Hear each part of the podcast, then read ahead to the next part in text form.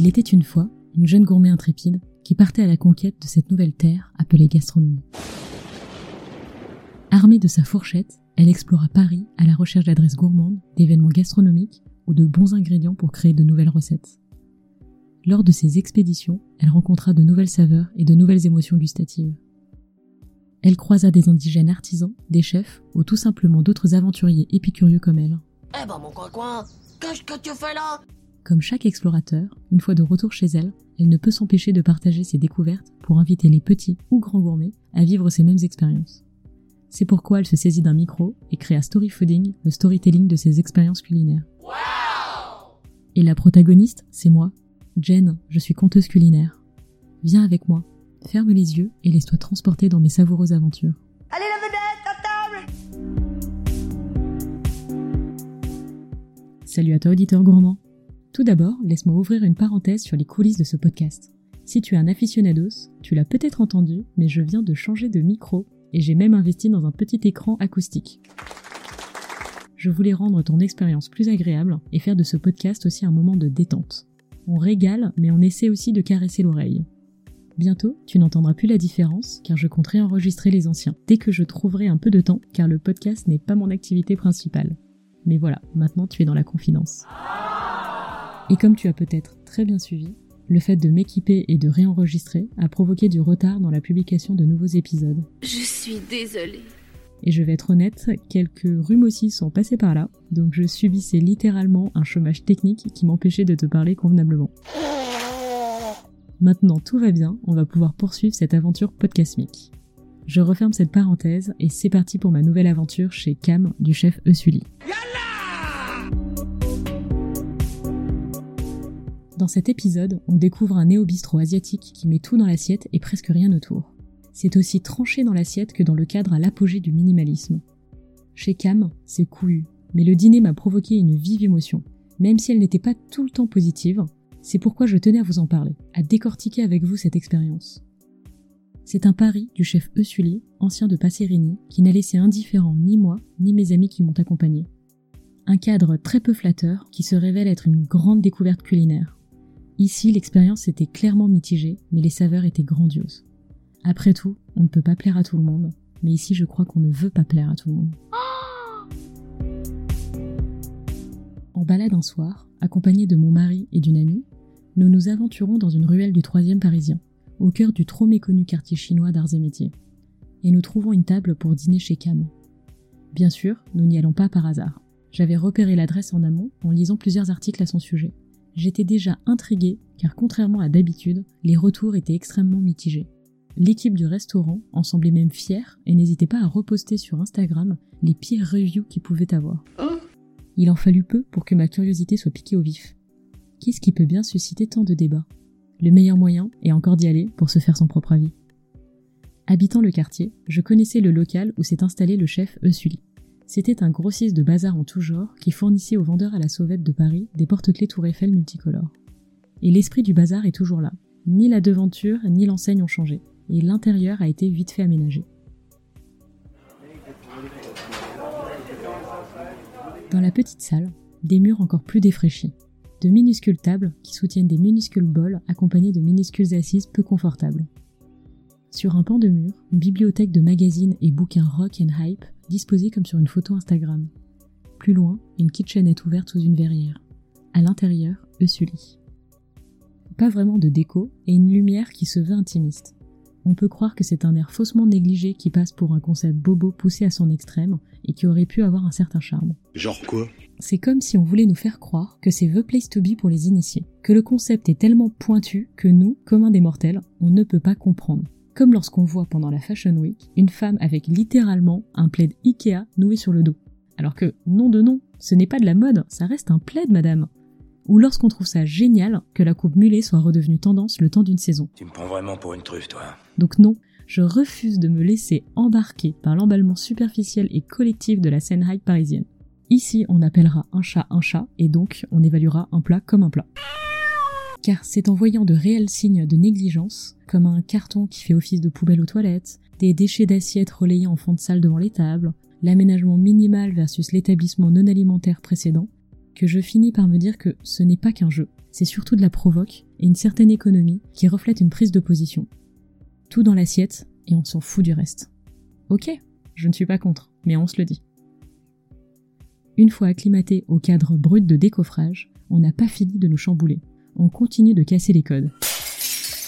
Dans le menu, pas d'entrée plat dessert. 5 choix et puis c'est tout. Pour le dessert, allez voir ailleurs si on y est.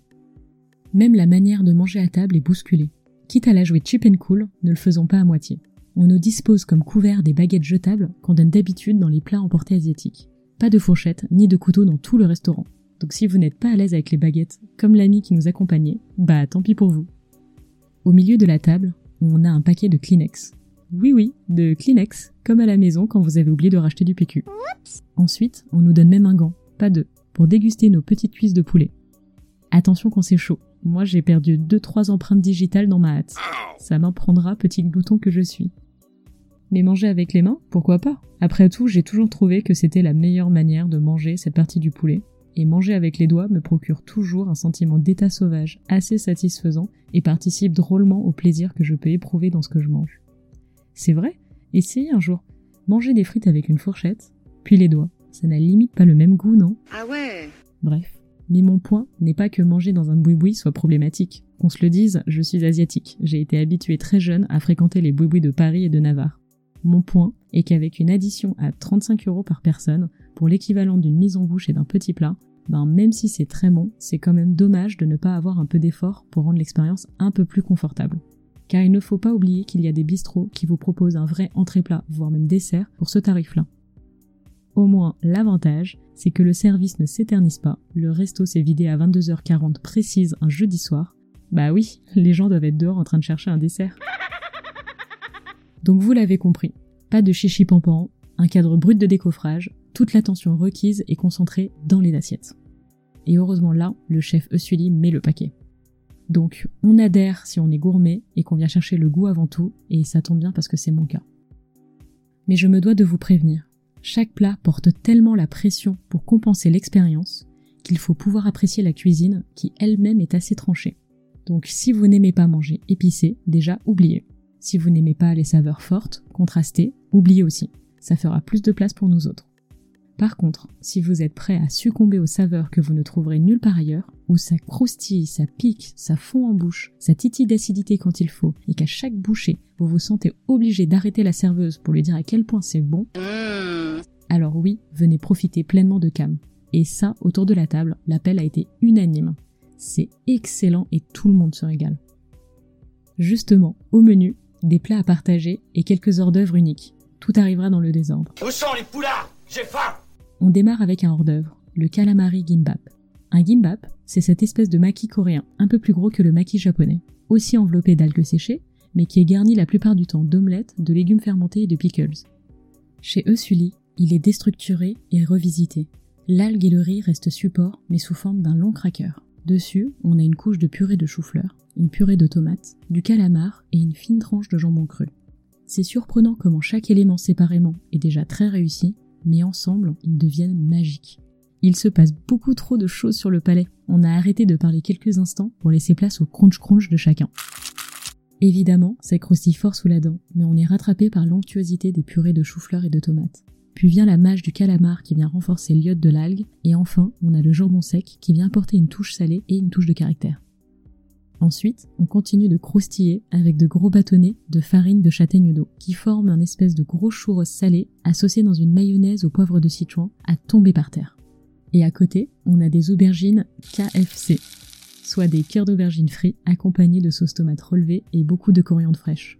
Idem, il y en a pour toutes les textures, et les panures sont d'une finesse incomparable. Puis nous enchaînons avec un trompe-l'œil de plateau de sashimi mais vegan. De l'avocat, des betteraves, des radis, le tout découpé comme des sashimi et à rouler dans des feuilles d'algues barbecue et à tremper dans une sauce soja. Des goûts bruts de racines non moins chargés de sapidité. On n'a jamais goûté à une chose pareille. Moi j'ai adoré, mais pas forcément mes amis.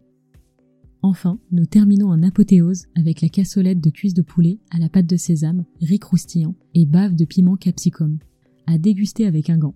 Oui, c'est là qu'il intervient.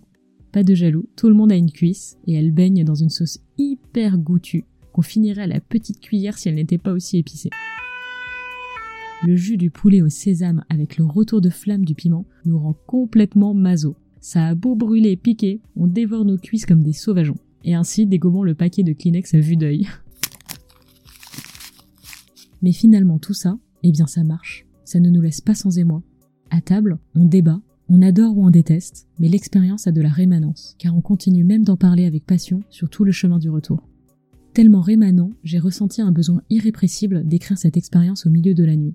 Il fallait que je vous prévienne de ne pas vous arrêter à la coquille négligée, mais d'y aller avec votre instinct de chasseur de nouvelles saveurs. Et l'important, n'est-ce pas finalement que Sully, mais profondément touché en plein dans les papilles et droit à l'estomac? Maintenant vous aussi, vous êtes un public de gourmets avertis et vous saurez voir la grandeur au fond de l'expérience. Eh ben C'était Story Fooding avec l'histoire de mon coup de food sur Cam, C-A-M, du chef coréen Eusuli. Tous les mois, retrouvez une de mes nouvelles histoires sur storyfooding.com ou toutes les plateformes de podcast. Et abonnez-vous pour être averti de mes prochaines aventures culinaires. Et tous les jours, suivez mes péripéties gourmandes sur Instagram at storyfooding.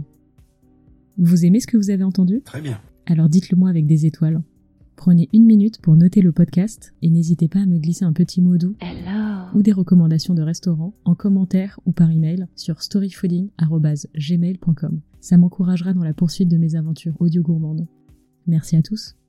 Aussi, si vous souhaitez retrouver mes adresses favorites à Paris sous forme très pratique géolocalisée, vous pouvez télécharger l'application Mapster et ajouter la carte Storyfooding. À bientôt, savoureusement vôtre.